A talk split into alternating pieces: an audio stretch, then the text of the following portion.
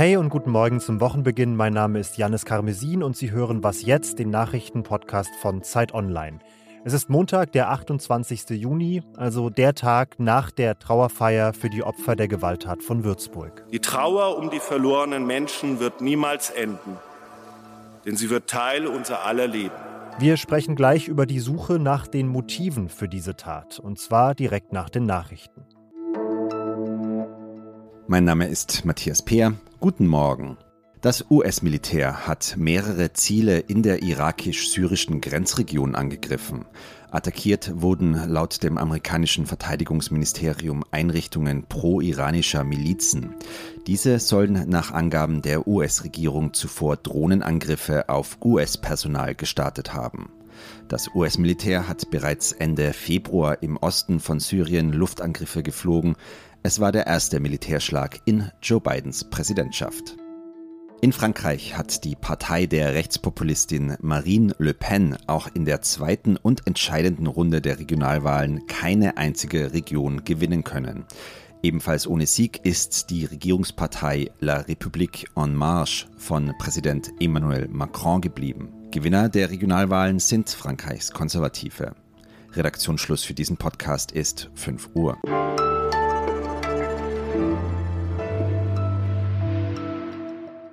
Sie haben eingangs schon den Ton gehört von der Trauerfeier aus Würzburg am gestrigen Nachmittag.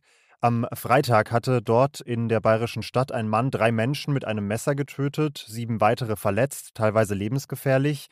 Und der Täter sitzt in Untersuchungshaft, aber. Der hat anlässlich dieser Vorführung keine Angaben zur Sache gemacht. Und deshalb läuft zurzeit noch die Suche nach dem Tatmotiv. Die Zentralstelle zur Bekämpfung von Extremismus und Terrorismus der Generalstaatsanwaltschaft in München untersucht, ob die Tat islamistisch motiviert war oder ein Amoklauf eines psychisch Kranken. Bekannt ist, der Mann war psychisch krank, war auch mehrfach in psychiatrischer Behandlung, aber er soll bei der Tat eben auch Allahu Akbar, Gott ist groß, gerufen haben. Das ist ein Ausruf, den islamistische Terroristen in der Vergangenheit regelmäßig für sich gekapert haben. Über diese Suche nach einem Motiv spreche ich jetzt mit Peter Neumann, Terrorismusexperte und Professor am Londoner King's College. Guten Tag, Herr Neumann. Guten Tag. Die Zentralstelle geht jetzt der Frage nach, ob die psychische Erkrankung oder die extremistische Gesinnung, die mutmaßliche, die Ursache für diese Tat waren, die Hauptursache. Warum ist diese Frage denn aus ermittlerischer Sicht überhaupt so relevant?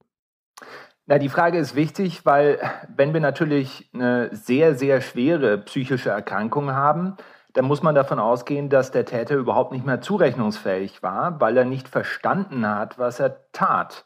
Ähm, es ist allerdings so, dass es eine Reihe von sogenannten Persönlichkeitsstörungen gibt, die weniger schwer sind. Und je nachdem kann es sogar so sein, dass eine solche mittelschwere oder leichte Persönlichkeitsstörung die terroristische Motivation nicht nur nicht ausschließt, sondern sie sogar verstärken kann. Ja, das wäre jetzt meine nächste Frage gewesen. Lässt sich denn beides überhaupt so klar voneinander trennen? Also inwiefern gehen denn psychische Erkrankungen und eine gewisse Anfälligkeit für extremistische Ideologien auch Hand in Hand? Es ist ganz interessant. Wir sehen diesen Typus oder diese Vermischung von psychischer Anfälligkeit und äh, extremistischer Gewalt immer häufiger. Ich würde sogar sagen, dass in Europa in den letzten Jahren das der dominante Typ des extremistischen Gewalttäters war. Sowohl auf rechtsextremistischer Seite als auch auf islamistischer Seite.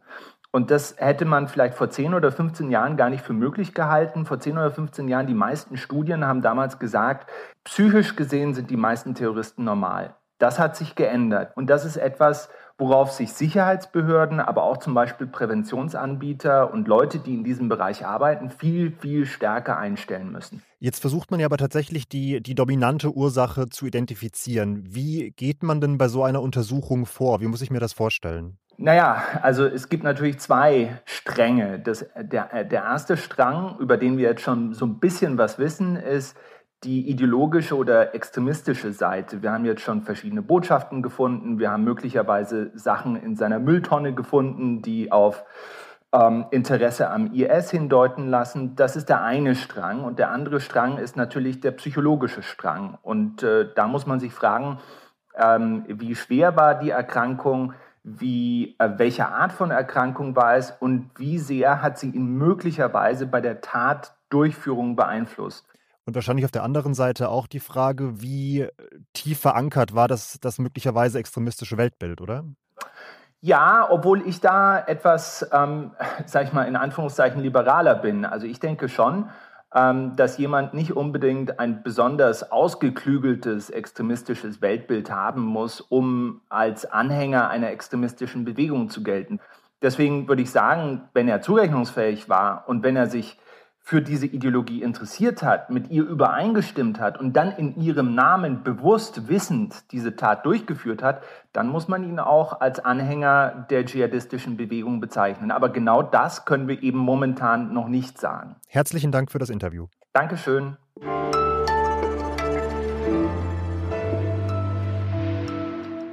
Und sonst so? I've been to see the Prime Minister to resign as Secretary of State for Health and Social Care. Das ist Großbritanniens Gesundheitsminister Matt Hancock, beziehungsweise Ex-Gesundheitsminister, muss man sagen, denn er ist zurückgetreten. Er hatte schon mehrere Skandale auf dem Buckel und jetzt ist noch ein Video aufgetaucht, wie Hancock eine seiner Mitarbeiterinnen küsst. Und zwar im Mai, als eigentlich noch die strengen Abstandsregeln galten, die eben er und sein Ministerium dem Land auferlegt hatten. Neben diesen politischen Fauxpas ist er aber auch bekannt für einige sehr skurrile, lustige, irritierende Auftritte. Die besten davon hat die Wise jetzt zum Abschied in einem Artikel zusammengestellt und da sind einige Highlights dabei. Zum Beispiel hier, wie Hancock nach Beginn der Impfkampagne in UK, als quasi die erste Spritze gesetzt war, im Fernsehen plötzlich so tut, als müsste er vor Rührung weinen, was dann nur so mittelmäßig überzeugend rüberkommt.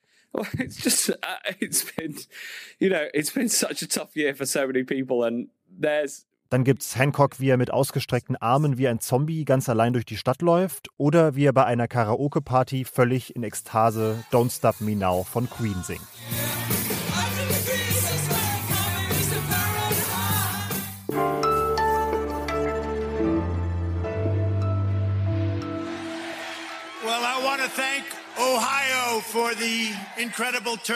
Donald Trump ist wieder da. Am Wochenende hat er in Ohio seine erste große Kundgebung nach dem Abtritt als US-Präsident gegeben.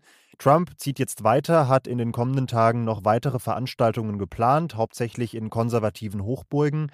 Und unsere Korrespondentin Rike Havertz beobachtet diese Comeback-Tour für uns. Hallo Rike. Hallo Janis. Sag mal, was will Trump mit diesen Auftritten deiner Einschätzung nach denn eigentlich bezwecken? Hat das rein persönliche Gründe oder was hat er vor? Das kann man natürlich bei Trump nie so ganz genau sagen, was er vorhat, aber zwei Dinge sind offensichtlich. Er sucht natürlich mit diesen Auftritten wieder die Öffentlichkeit und natürlich auch den Zugang zu seiner Basis. Also das war in Ohio jetzt der erste Auftritt vor seinen Anhängerinnen und Anhängern.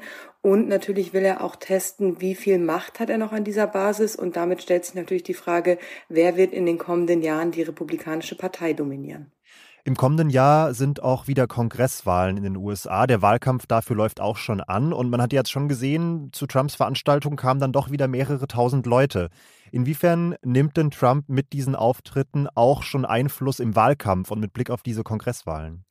Er versucht das auf jeden Fall und in Ohio war er auch, weil dort ein republikanischer Kongressabgeordneter gegen ihn gesprochen hat im Repräsentantenhaus. Er hatte dafür gestimmt, dass Trump noch einmal impeached werden soll. Er hat sich auch für eine Untersuchungskommission nach dem Sturm aufs Kapitol ausgesprochen und damit zählt dieser Abgeordnete Anthony Gonzalez, heißt er, zu den Verrätern aus Trumps Sicht. Und deswegen war Trump auch in Ohio, um den Gegenkandidaten parteiintern gegen Gonzalez zu feiern. Der war auch mit auf der Bühne und Trump wird versuchen, Trumpisten, also Kandidaten, die auf seiner Linie sind, in den kommenden Wahlkämpfen zu pushen.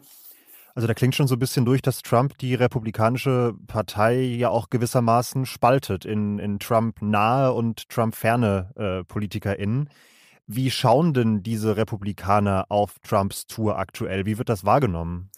Das ist die große Frage, wie sich die Republikanische Partei in den kommenden Monaten aufstellt. Sie haben es ja nach der Präsidentschaftswahl versäumt, sich gegen Trump zu stellen. Sie haben seine Big Lie, wie sie hier heißt, also seine Lüge vom Wahlbetrug unterstützt, weil sie ihr nicht offen widersprochen haben. Sie haben auch versucht, nach dem Sturm aufs Kapitol sehr schnell einen Strich unter diesen Tag zu ziehen und jede Verantwortung dafür zurückgewiesen. Aber natürlich wollen sie auch Trump die Partei in Gänze nicht überlassen. Es gibt so Leute wie Liz Cheney oder Mitt Romney, prominentere Konservative, die sagen, das geht gegen die Verfassung und wir müssen uns unsere Partei zurückerobern. Sie sind aber derzeit, was die öffentlichen Stimmen angeht, noch eher in der Minderheit. Und es gibt Leute, die Trump eben sehr offen umarmen, weil sie glauben, mit ihm sind Wahlen zu gewinnen. Es wird also tatsächlich die spannende Frage sein, wie stellt sich die Partei auf? Und natürlich wird Trump versuchen, da Einfluss zu nehmen. Und es ist ja auch immer noch die große Frage, wird er 2024 nochmal antreten? Das hat er in Ohio nicht beantwortet, bewusst auch nicht beantwortet. Und sein Auftritt da, der war wie im Wahlkampf, wie man es kennt, aber auch in Teilen sehr erratisch. Und man muss schauen, ob er aus Florida heraus, sehr weit weg von der Macht in Washington, tatsächlich diese Partei noch wird dominieren können. Herzlichen Dank, Rike. Sehr gern.